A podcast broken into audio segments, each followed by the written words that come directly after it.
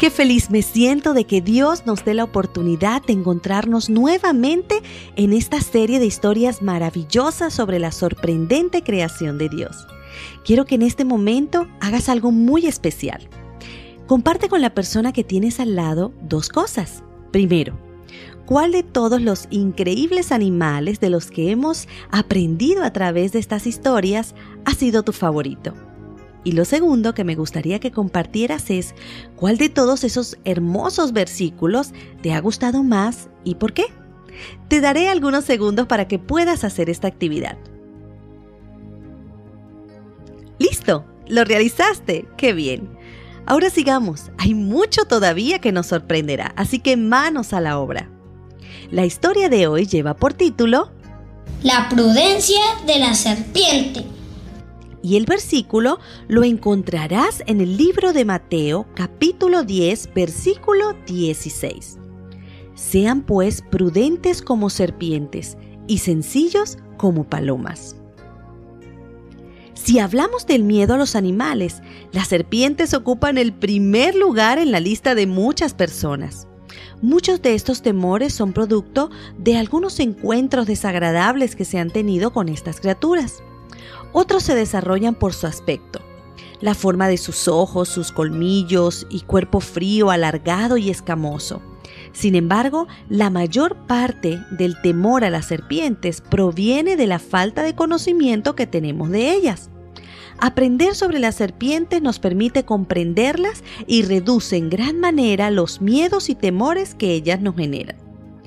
Hoy conoceremos algunos datos muy interesantes de las serpientes. Por ejemplo, existen más de 3.000 especies de serpientes en todo el mundo, pero aproximadamente solo 375 son venenosas. Ellas varían en cuanto a tamaño, color y diseño. Otro dato curioso de las serpientes es que poseen un solo pulmón y en lugar de tener los riñones como nosotros, uno al lado del otro, estos se encuentran ubicados uno frente al otro. Las serpientes duermen con los ojos abiertos y cuando están descansando generalmente se enrollan. Las que viven en los árboles tienen muy buena visión, contrario a las que viven en el suelo que casi no ven. Estas se guían gracias a las vibraciones que perciben de su entorno sacando su lengua. De esta manera consiguen su alimento y pueden avanzar también en su camino. Existen otras serpientes que poseen sensores infrarrojos que les ayudan a sentir el calor de la sangre de otros animales. Otro dato curioso y muy particular que los expertos mencionan es que la gran mayoría de las serpientes son criaturas pacíficas. Prefieren huir antes que meterse en problemas. No atacan por atacar. Al contrario, cuando una serpiente se siente amenazada, generalmente no ataca de una vez, sino que utiliza posiciones de su cuerpo, sonidos, para informarle a quien se encuentra molestándola que ella no quiere problemas. En una oportunidad, mientras el Señor Jesús hablaba con sus discípulos sobre el trabajo que tendría que hacer con las personas, Él les dijo, Sean pues prudentes como serpientes y sencillos como palomas. Con esto, el Señor les quería decir que al tratar con las personas y al enfrentarse a provocaciones, problemas difíciles o complicados, debían pensar muy bien antes de actuar. Y al actuar debían hacerlo con prudencia, sin dejarse llevar por la ira ni por la emoción del momento. Al contrario, debían ser muy cuidadosos. Esto marcaría una gran diferencia en sus vidas y los resultados serían estupendos. En ocasiones cuando un niño o un jovencito nos molesta, nos ofende o nos provoca para alguna pelea, tendemos a responder de la misma forma o incluso peor, y esto hace que la situación se complique. Pero tú, como niño de fe que ama y sigue a Jesús, has sido llamado a marcar la diferencia.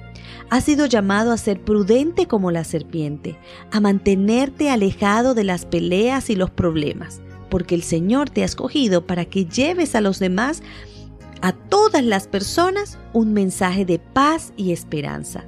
No para que vayas por la vida peleando con todo aquel que te incite a hacerlo. Cuando desees responder de manera impulsiva o cuando alguien te incite a pelear, sigue el ejemplo de la serpiente.